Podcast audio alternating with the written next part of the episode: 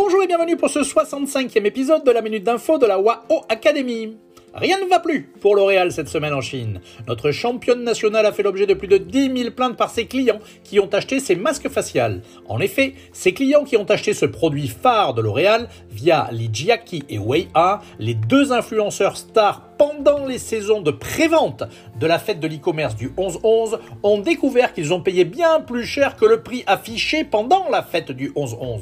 Ceci est donc contraire aux promesses tenues par les influenceurs et par L'Oréal.